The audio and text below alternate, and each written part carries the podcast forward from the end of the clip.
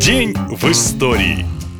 19 августа – один из важнейших дней в истории Советского Союза, один из ее последних дней. События конца лета 91-го известны как Августовский путь. На 20 число уже было назначено подписание новых союзных соглашений с рядом республик. За несколько дней до этого Михаил Горбачев отправился на правительственную дачу в Крым. Одни считают, что он знал о том, что готовится путь, а другие в это не верят. Но как бы там ни было, в те решающие дни Горбачев оказался оказался далеко от власти. 19 августа граждане Республик Советского Союза проснулись в новой реальности. По телевизору и радио объявили о создании ГКЧП – Государственного комитета по чрезвычайному положению. В Москву ввели войска. Но почему Михаил Горбачев тут же не примчался в столицу? Все просто. Еще 18 августа часть заговорщиков прибыли в Крым с целью добиться от него подписи необходимых указов, ну или его отставки. Поддержать путчистов и санкционировать ГКЧП Горбачев на отрез отказался. И после этого первый и последний президент Советского Союза оказался в изоляции. На госдаче в Фаросе отключили связь, окружили ее войсками, а самолет президента был блокирован. В ночь с 19 на 20 августа вице-президент СССР Геннадий Янаев подписал документы о создании ГКЧП. До падения Советского Союза оставались считанные дни.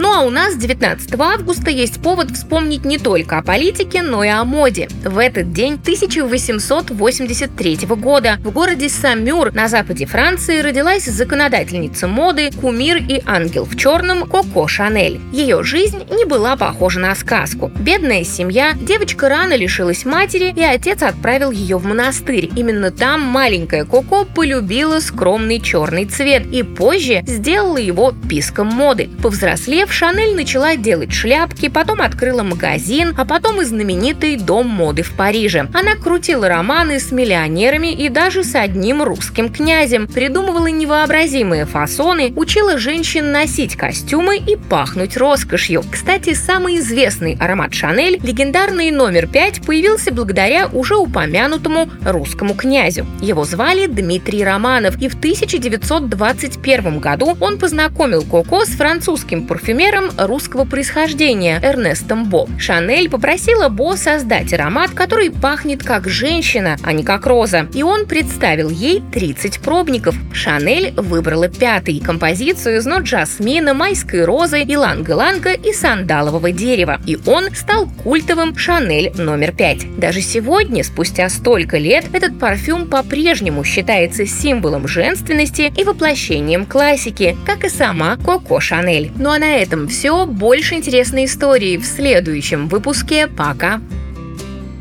Наша лента. Коротко и ясно.